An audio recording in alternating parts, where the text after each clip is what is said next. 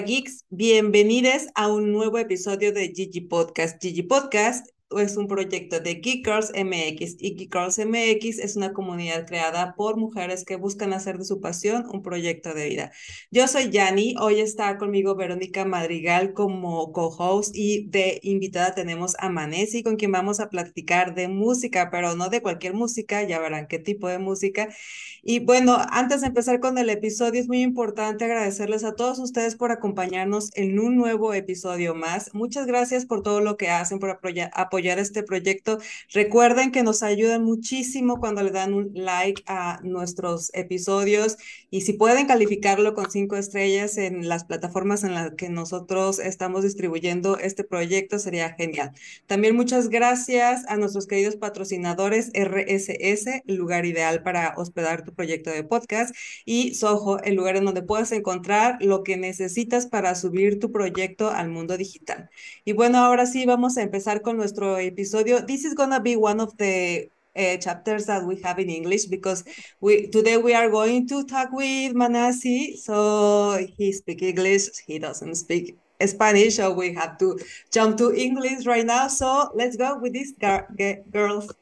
Okay, guys, so me... girls, and then yeah, some people do use yeah, yeah, everybody, guys, girls, and everybody. So um, I'm going to introduce today Manasi. Manasi Prasad is a noted India classical vocalist from Bangalore and the museum director of the Indian Music Experience Museum. Manasi uh, has performed widely across India and in six continents around the world. She is a recipient of the prestigious Bismillah Khan Yuva Puraskar from the government of India. She has broad perspectives from the arts of the into the corporate world through talks. Manasi is an engineering graduate and went to do her MBA from uh, into India Institute of Management in Bangalore. She is a Melton Fellow, a TED Fellow, and has been recognized as one of the 35 Indians of tomorrow by the India Today publications. But she is also a mother to two kids. She has ran half marathons and enjoys her practice of yoga. Manasi, welcome to this episode. We're so happy to have you here. Yeah, thank you. Hola, Vero. oh, hi, and uh, yo hablo poquito poquito español. so yes, we have to do this in English, but uh, mucho gusto. Estoy muy contenta de estar aquí, and that's it. Now Spanish is over. uh, that, that's enough. That's enough for us. Thank you so much for joining us. Well, we are going to start with this conversation because we have a lot of to to know. We, we have a lot of questions to to from for you. So the first thing we are going to talk is well, as you can see, uh, Manasi is from India, but what part of the India are you? Where, where are you from exactly? So India, as you know, is a very big country. Yeah, very exactly. Diverse, very diverse. And I come from Bangalore, which is a city in the south part of India. Okay. Bangalore is known for many things like wonderful weather. It's a very cosmopolitan society with people from all over the country.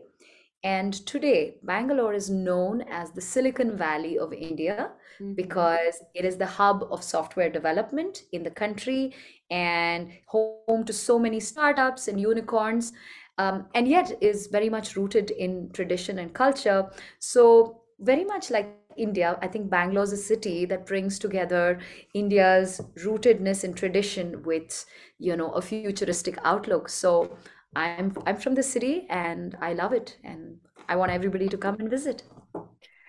So I have a question. I mean, tell us a little bit of how you started your professional uh, life because I kind of see like a lot of you know little things of everything. Like you're into music, you're into arts, and then museum, but then you're also an engineer. So but how did you actually a mother? yeah, also a mother. How how do you get there? Like, where do you start? Uh, three different things that you're doing sure. right now. Um. So, first of all, of course, I do think that um, uh, women are natural multitaskers. We love doing more than one thing at a time, and it's something that I enjoy.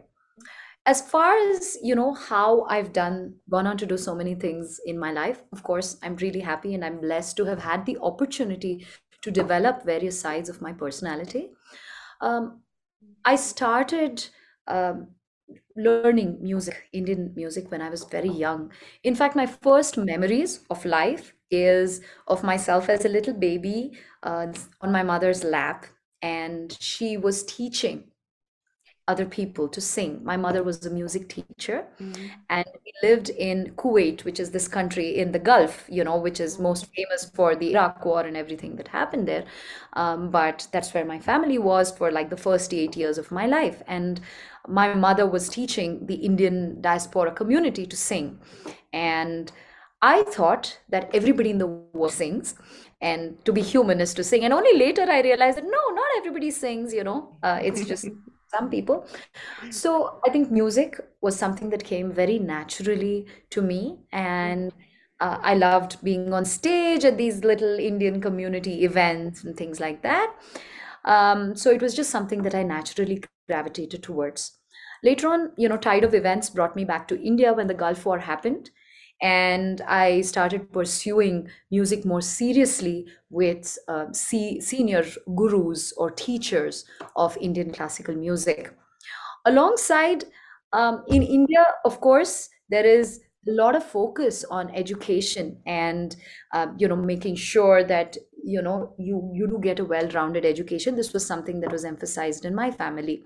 So uh, from okay. ah, my phone. I'm gonna uh, sort of uh, put that on silent. Sorry about that you know multitasking. So uh, alongside of course i think i had a natural affinity for for academics and um, you know I think that engaging with music helped me develop powers of discipline concentration uh, there's a lot of maths that happens in indian classical music patterns combinations okay i'm gonna have to i don't know what we do about this but uh-huh. just give me a second i will just have to take this uh, i'm doing a podcast i'm doing a podcast i'm doing a podcast right now so I will call you back. It'll take me an hour. Okay, bye. sorry about that. We're going. Yeah, well. sorry. we get it. Don't worry. So coming back, yeah. So um, I think academics and just uh, you, you know studying came very easily to me and as i said i credit a lot of that to music and this is why i think everybody especially young people need exposure to music and the arts because it just works your brain and your connections uh, mm-hmm. differently. So I really yes. credit music with having that done that for me. And um, of course, yes academically i went on to do a degree in engineering i think i have you know both sides which is like a right brain a creative side and a left brain uh, you know analytical side and i wanted to develop both of these so yes i went on to do a degree in engineering and then got a business degree uh, from one of the top business schools in india but throughout my academic career, uh, music was something that has been constantly with me. Mm-hmm. I started performing um, concerts when I was about 12 or 13 years old. Um, oh, wow. you know, started wow. being invited to venues in India for festivals and uh, concerts, started performing on television and radio. So these things sort of happened uh, quite early for me in my mm-hmm. career. So uh, for a very long time, I was sort of doing both these things together, which was, you know, of course, my my education in a mainstream uh, line of uh, work and my parallel artistic career.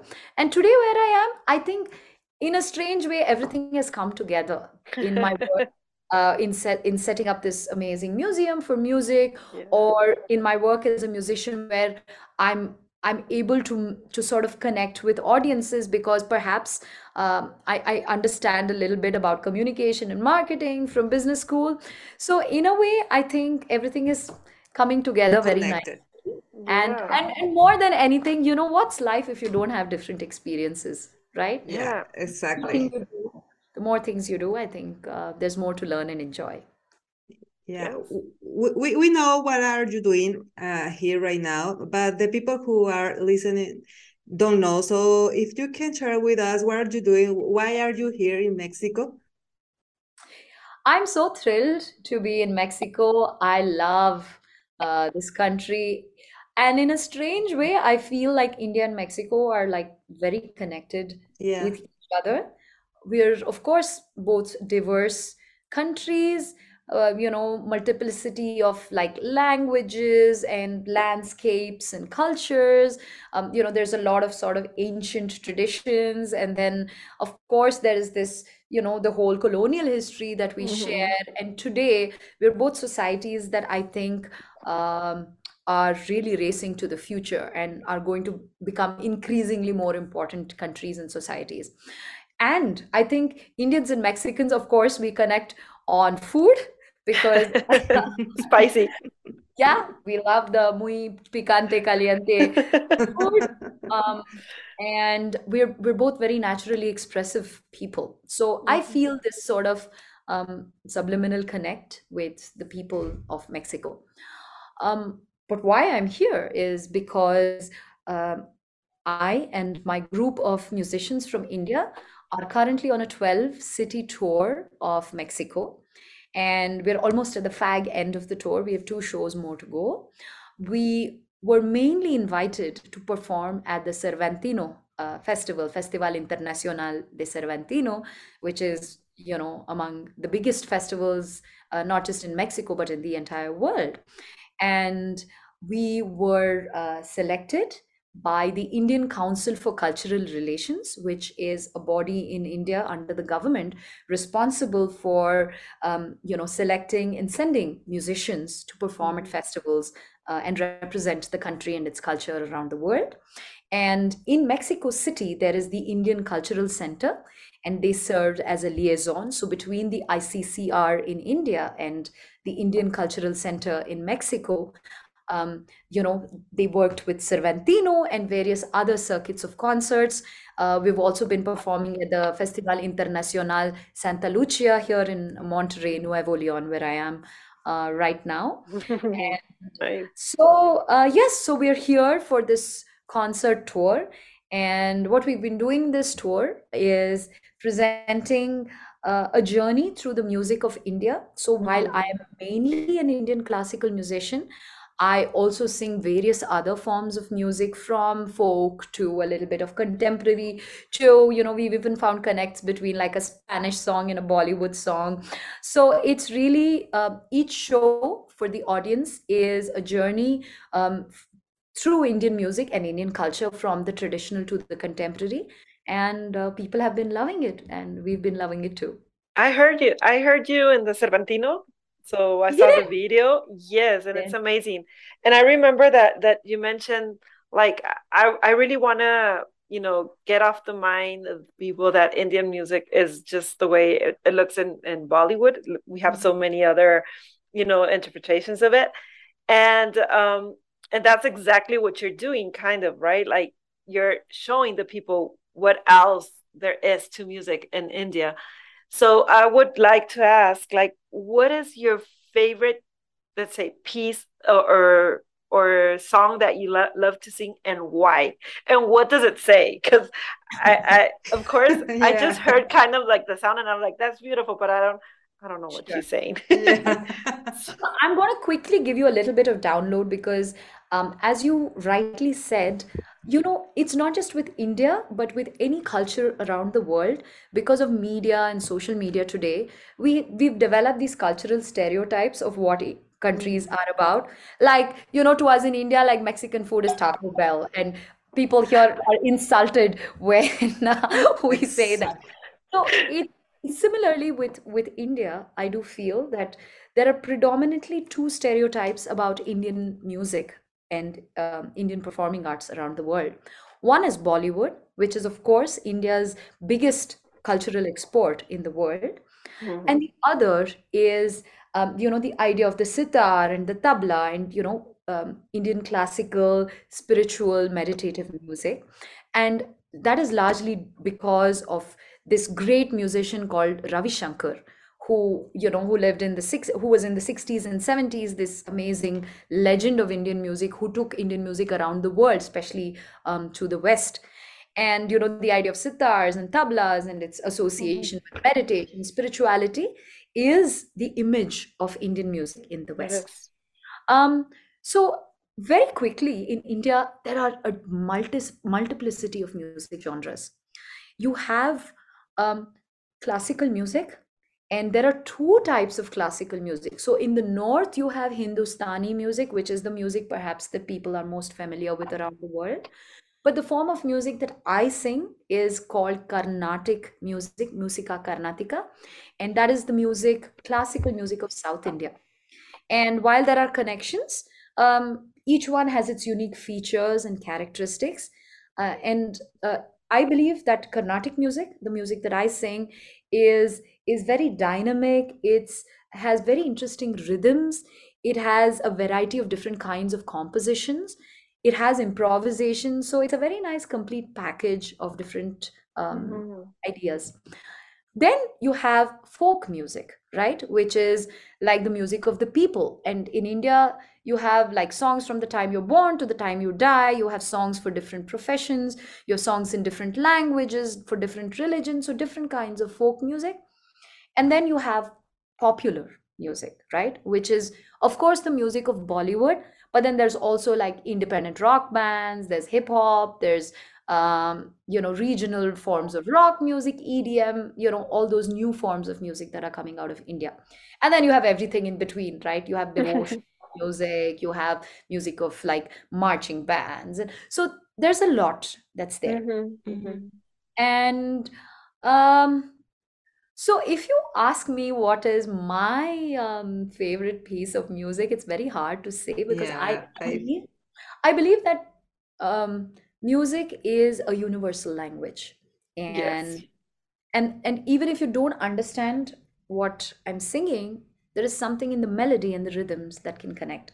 But since you're asking me and uh, so there is this saint poet in india. Her name was uh, mirabai and she lived around the 15th century. She was a princess um, and in, in a beautiful palace she had all kinds of material comforts but she just wanted to sing and dance. And she was deeply in love but not with a human being. She was in love with krishna lord krishna. And she imagined herself to be wedded to him and i think she was one of the earliest feminists i think in india because um, she broke with convention. She gave up her marital home. She walked out of the palace and spent the rest of her life um, in the streets of uh, Dwarka and Vrindavan, which are holy places in India, singing and dancing. And uh, her songs um, speak to me a lot. And I'm very inspired by her because she wasn't just a saint poet, she was a woman who took a very courageous decision and said, you know, hey, I don't care what society says, this is what I want to do. And it's because of that that we remember her, and her songs are sung even to this day. So, um, many songs of hers uh, speak very strongly to me. And uh, one of them I love, and I'd like to share a few lines with you. Mm-hmm.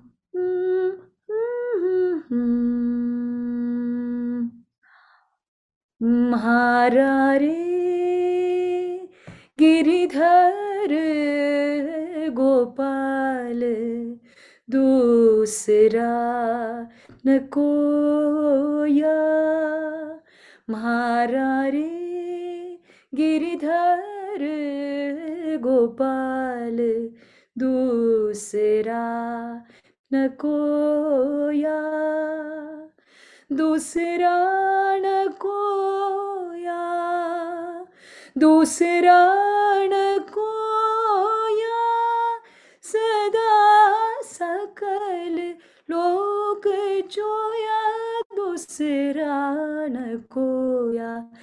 महारा रे गिरिधर गोपाल, दूसरा Nagoya. And the song says, Nice. Thank you. Love it. Yeah, the song beautiful. Says, There's nothing else for me except my love. For in her case, it was Krishna. And she says, Dusarana Koya, there's nothing else for me. I don't care what the world says. This is my love. And to me, um, I often speak to people about following their passions and their dreams. And it's okay what people say. And I think Mira is, is a great inspiration for that. Like, you know, do what you love and find a way to make it happen. I love it. Uh, love it. And you have to share with us where can we hear more about her or her music? Yeah, you have to give us that link and we'll just leave it in in, in this uh, episode because yeah. love yeah. It. I've Thank recorded so a whole album of uh, Mira's songs. Oh, where, where, the lyrics, of course, are hers, but I've uh-huh. chosen and arranged them, and I'm going to share that album. It's one of my favorite of my work. Yes, please do. Love it, love it. That will be amazing. So I have a question. Uh, you said that you are uh, the kind of music you are interpreting is, is uh, Carnatic music, but what is what is why did you choose to uh, interpret this this kind of music? Uh, what is why is so important to you to to represent this uh, part of the culture of your country? So I think, of course. Um, while all forms of music are beautiful, um, to me, I see um, myself as a link between the past and the future. And I come from a tradition which is so rich, and Indian classical music has a history of more than 2000 years. It traces its roots back to you know somewhere between the second century bc and ad to this book called the natya shastra which is sort of a treatise on indian classical arts. Uh, and we still follow a lot of what was there um, elucidated there. Uh, i believe indian classical music is very special because um, despite having a lot of conventions and structures it allows infinite room for improvisation. And that's the the really the part that speaks to me. So um, let me give you an example. So one of the key concepts of indian classical music in and the carnatic tradition is called raga. A raga is a melody and it's an expression of emotion and it can also be defined as a group of notes. So any raga um, so you have like uh, that corresponds to like do re mi so la okay. do do la so mi re do. Sa ri ga pa da sa sa da pa ga ri sa. But as a as an interpreter of carnatic music i can improvise endlessly on these notes. Like gari gari ri ga gari gari gari ga gari gari sada sari ga ga gari ga pa pa ga pa da pa ga da pa ga ri ga pa ga ri sada sari ga ri ga pa ga pa da pa da sa sa da pa ga ri sa ri ga pa da sa ri ri da da pa ga ri ga pa da sa ri ga ga ri da da da da sa da pa da pa ga ri sa ri ga pa da sa ri ga pa ga ri da da pa ga ri sa da pa da sa so um and the beauty of yeah yeah it is. Yes. looks like the, the kind of music you go deeply in your into yourself you know is this uh, i can imagine when you have all the instruments together and your voice will be well it's amazing. Yeah, yeah so yeah that's the fun because um, no two concerts are exactly the same. I may be singing the same raga or the same composition but i am I have the freedom within the, the mm-hmm. structure and the rules and the tradition to improvise endlessly. The other thing that I love about Indian classical music is that this system of rhythm and melody, the raga and tala, allows me to connect with any form of music around the world. So, for example, um, I'm sure you've all heard this tune. Ta ra ra ra ra, ta ta da ra ra, ta ra ra ra ra ra ra ra da da da. This yeah, is of course. Bella ciao, bella ciao, bella ciao, ciao. Una mattina mi sono alzato e ho trovato l'invasor.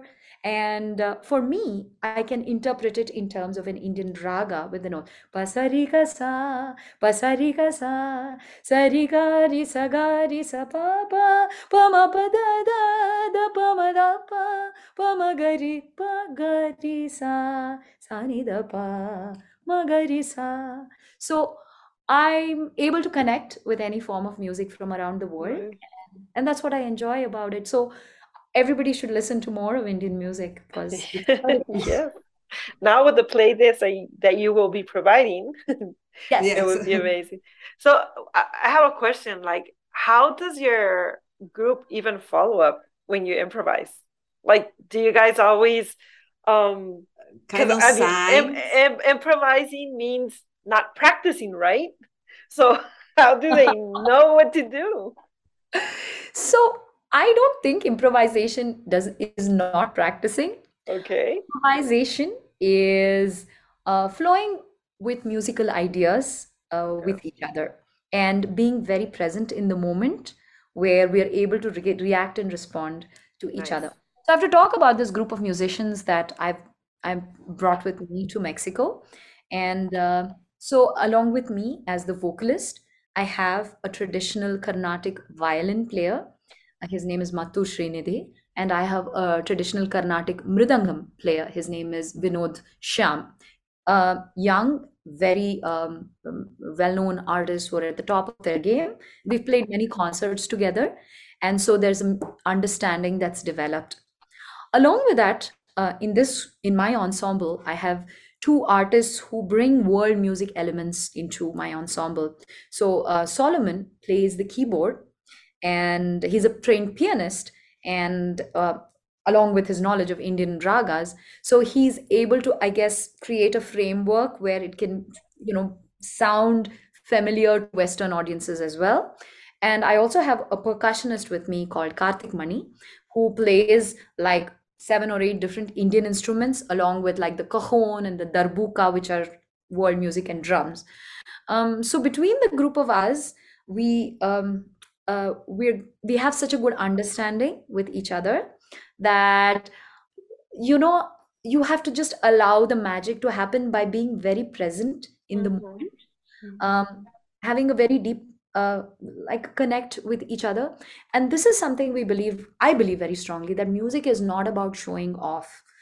A lot of people um, think that you know music is about oh how cool look at all these things that i can do with with my voice yeah, or so rock star right? So that's yeah. the term rock star he's a rock star.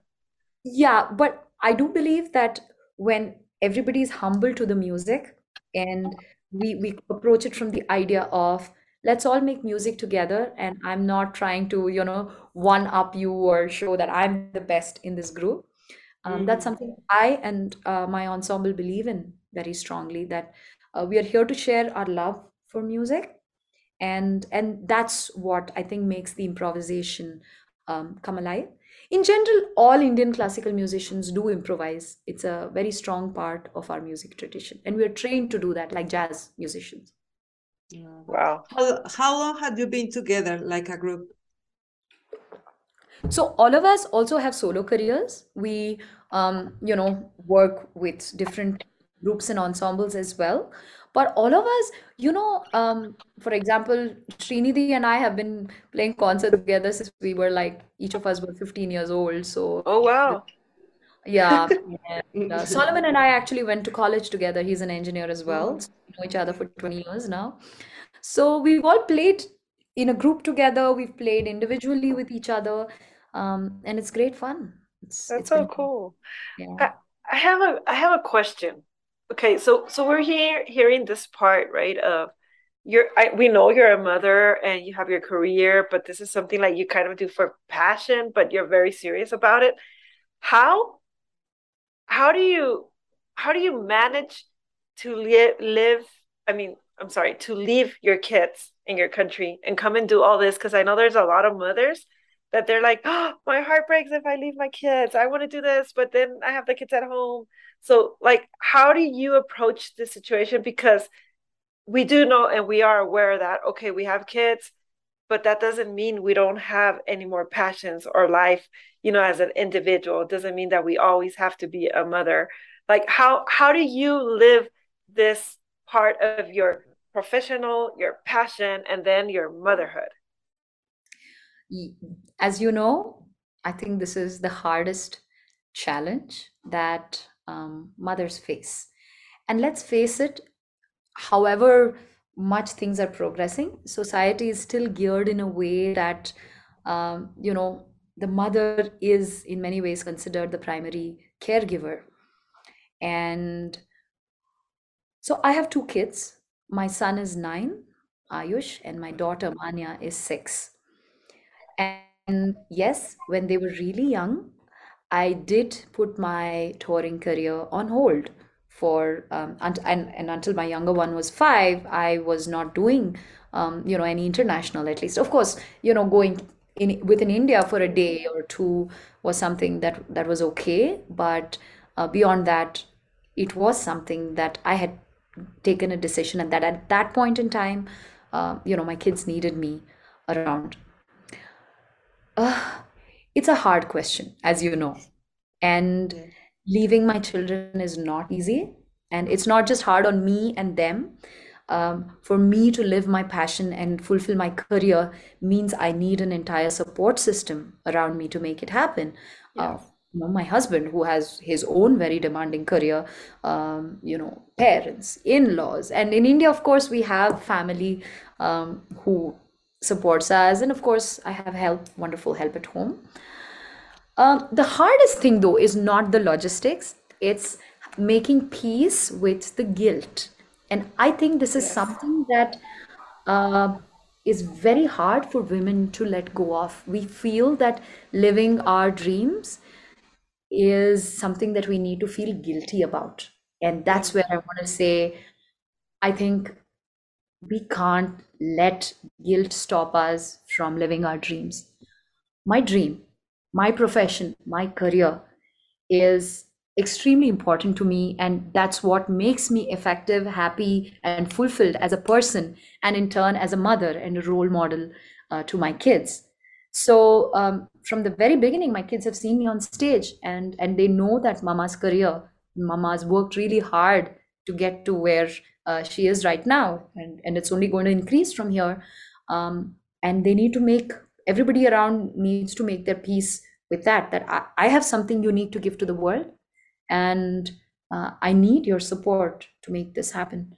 So it's hard, and every morning I do wake up you know, especially when my kids are sick and, you know, my husband is calling me and saying, you know, what do I do? And, uh, you know, it's hard. It's not easy.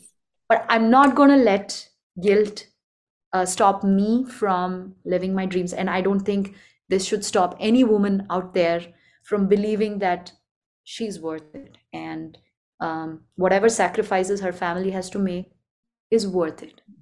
So that Yes. you know we are all fulfilled in whatever we do Yes, Yes. totally agree. This is uh, kind of the philosophy that we uh, uh, like to share with the people who is listening. Uh, because yes, for some reason, this is some other thing that the Mexico and India have in common. The guilt. Yeah, the guilt. We used to just uh, left your life and go with your kids and forget about all everything about you but uh, now we know that there is a lesson that we are uh, teaching our our sons so because it's important you can you you you can go uh, and follow your dreams. You can uh, you can do whatever you want to do whatever you makes that makes you happy. And that's is the message the message that you are uh, teaching to them. So that's why we think it's so important uh, and forget about the guilt the guilty and all, all these things because it's just because it works for the system. I don't know but but isn't but doesn't work for us doesn't work for happiness doesn't work for for uh life uh, with love and passion. And well thi- this this something that is very important for us. We are living another time. We are we we deserve follow our dreams and and live uh, and and achieve our our goals because it's because they are Yes. important to yeah so thank you for sharing with us Yeah. Yeah, and and and I would also like to say that um, you know, sometimes we feel that others may not do such a good job at managing the house as as we do, but you know what? It's okay if if the house is is not perfect, if the meals are not like all the time, it's it's okay. I mean, um, we have to in in in some ways allow for other people to to step up and and take responsibility.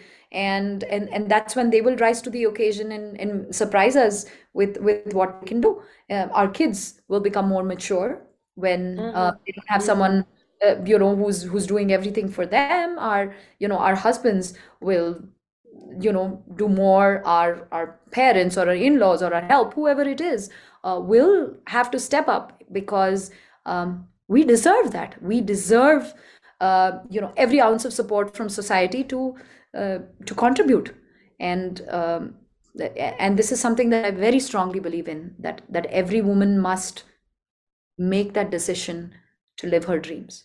And everything else make everything else fall in place. It's hard. It's not the same for everybody. I'm speaking from a position of privilege. I know that. I can afford help um, and i have a strong family support system um, but we all have to find our ways to make this happen because giving up on our dreams is not an option. Yes. Yeah. i agree. Plus that's the only way to teach i believe better like by example. I mean yeah. if it's possible and if you can make it happen go ahead and just go go for it right? That's i'm because i kind of think like how can i tell my kids hey go after your dreams do this do that and then they hear me talking about all the things that i wish i, I could have done and i've never done like they're not going to buy that. And i really want them to be happy right? I want to be happy and i want them to be happy. So yes that's that's a good way of of showing them and giving them this lesson. So um Jenny, do you have another question around uh, motherhood or professional life? Uh, well, I was thinking about uh, the the characteristic of the Car- Carnatic music. Is it? The, yeah. The, yeah. Uh, where is it? Where, where is? What would you say the principal characteristic? I know you you said that you are improvising, and and the, this uh, kind of uh, uh, this kind of letters the, the the the script that they have is like a history like a legend like a is a true history or is a legend? Mm, like where did the story of the songs come from?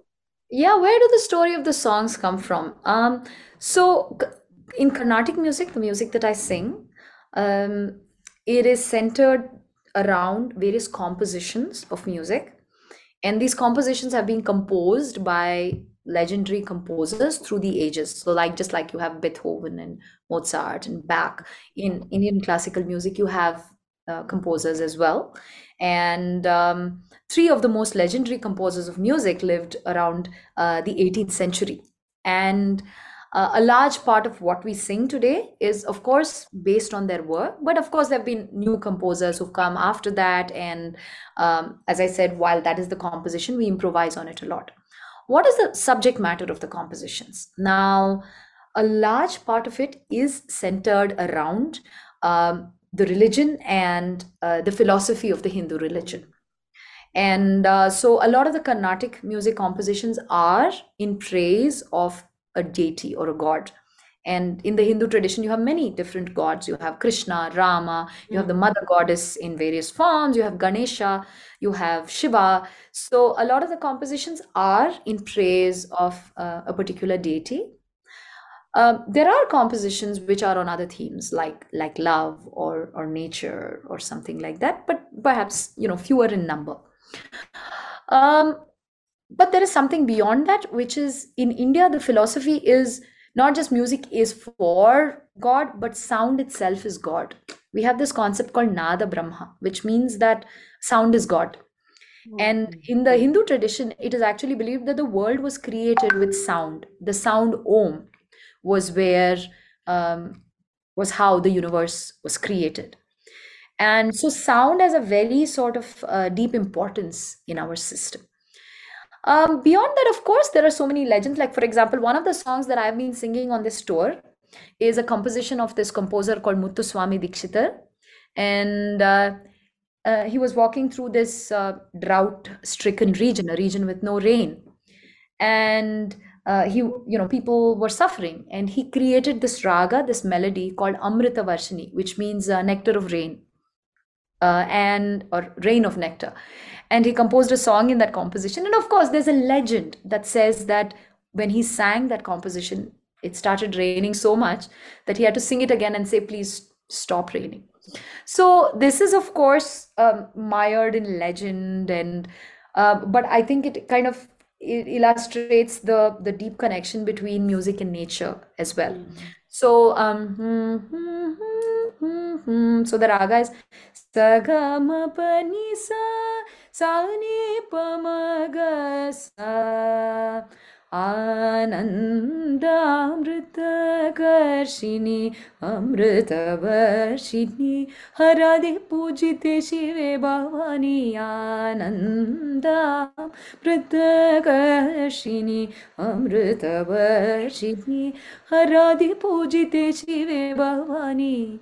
So that is the beginning of the composition and it says Amritavarshini O bless this world uh, with rain. And uh, when we sing this composition, at least for us, we've heard it so many times that we can actually imagine rain uh, in our minds. And I love singing it because it's got a, such an interesting story behind it. But of course, there are many, many, many different uh, kinds of compositions. And yeah, so That's interesting. Yes, and and I, I think sorry sorry. I'd love to talk a little bit about you know because people have so many questions about indian music. Mm. so where do you go? How do you learn about all these forms of music? And uh, this was one of the questions that i always had when i was performing and mm-hmm. people want to know more but they don't know where to go right? yeah. Exactly. um, which is the reason why we've set up this institution called the indian music experience museum I was about to ask you about that. I was going to say, okay, tell us about the museum. Like, what exactly, wh- which experiences do you live there? Yeah. So, the idea of the museum is just that it's a space to introduce everybody to the diversity and the history of Indian music from the traditional to the contemporary. So, anybody, whether you know music, you don't, you're a music student, or you're from some part of the world, doesn't matter. You come there, you'll get a sense of what Indian music is all about. Um, the IME is the vision of uh, is the brainchild of our founder whose name is Jai Shankar. He is the chairperson of the Brigade Group, which is a large real estate development company in India. And um, I remember at, at, at a concert, at that time I was studying in IIM, and I had said, uh, you know, when there is an Indian Institute of Management, I wish one day we will have an Indian Institute of Music. And he um, you know had a similar vision. He wanted to set up an institution for music. And uh, he invited me on board and he said hey i i have this land and i would like to support um, a project where we set up an institution that introduces people to music. And um, among our many travels uh, he and i visited uh, the experience music project which is a music museum in seattle which celebrates pop culture in the us and we said, hey, you know, if the US can have museums like this, why not in India an experiential space that uh, gives people an experience of what it is to be in mm-hmm. music? So the IME was uh, took 10 years to set up. It opened in 2019 and it has three parts. It has a sound garden outside the museum where you can make music yourself with like wind chimes and gongs and bells and things like that. Uh, inside the museum, it's these exhibit galleries, but they are very interactive.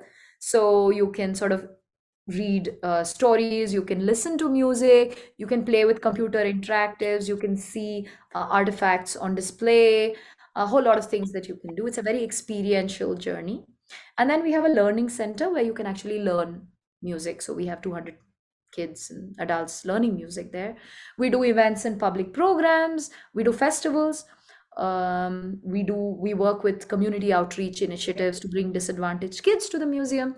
So there's a lot that happens. And uh, through this we hope that um, you know people in india and around the world are able to get the opportunity to understand a little more about indian music and indian culture. That is so interesting. You have to leave us also the link to your museum so people can learn more about it and whoever decides to visit should visit your museum of course. we love people from around the world. It's our museum is among the top 10 uh, tourist attractions in our city. And uh, it's the only music museum in our country and very few in Asia as well. So everybody must come. Yeah, so I, I have one more question, and I'm just uh, wondering uh, when you've been a TED Fellow or Milton Fellow, and I see that you normally talk to the corporate world, the perspective from arts. What exactly is the topic that you're sharing with them? Sure.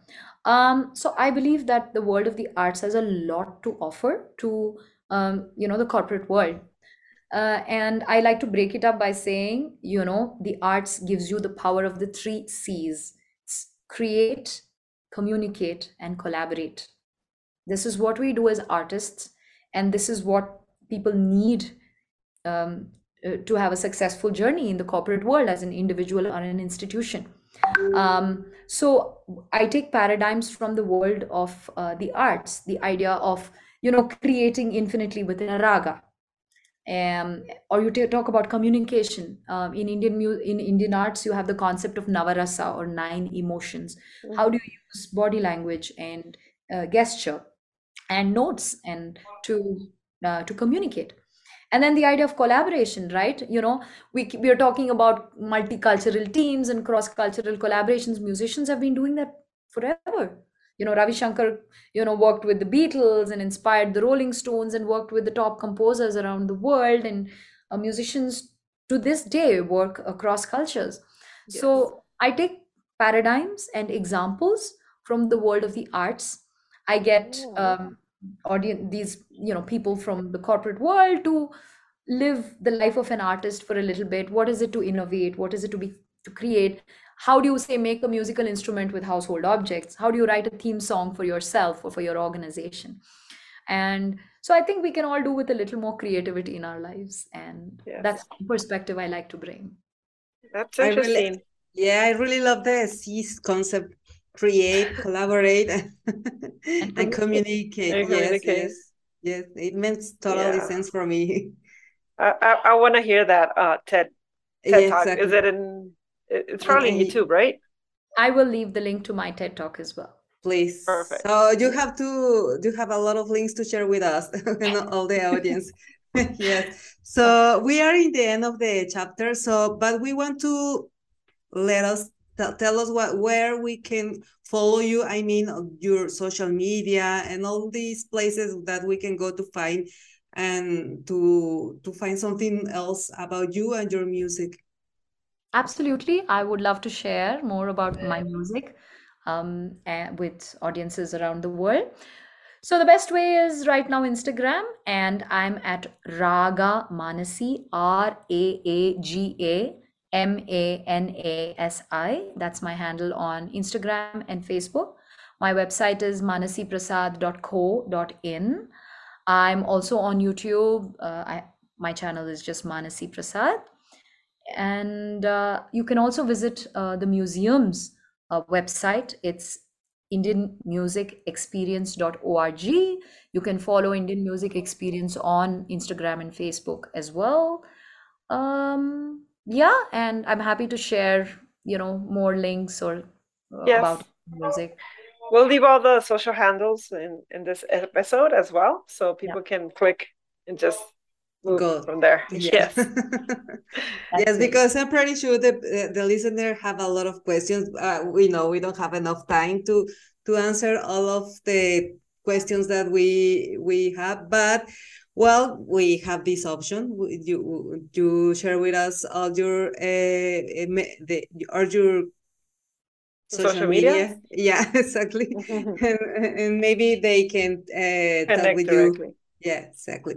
So thank you so much for joining us. Thank you so much for all the experience that you share with us, and thank you, Vero, to join me in this cap chapter episode. I, I, don't know how to call. and thank you for everybody that is in the end of this episode. Episode. I'm going to jump to to Spanish just to say goodbye. Yeah. So gracias, muchas gracias a todos los que se quedaron hasta el final del episodio. Recuerden que nos pueden seguir en todas partes como Key Girls MX y bueno, pues nos vemos el siguiente miércoles o cualquier día de la semana que ustedes quieran vernos o escucharnos. Y pues nada, recuerden darle like, compartir y muchas gracias. Bye bye. Bye bye. Thank you so much. Bye.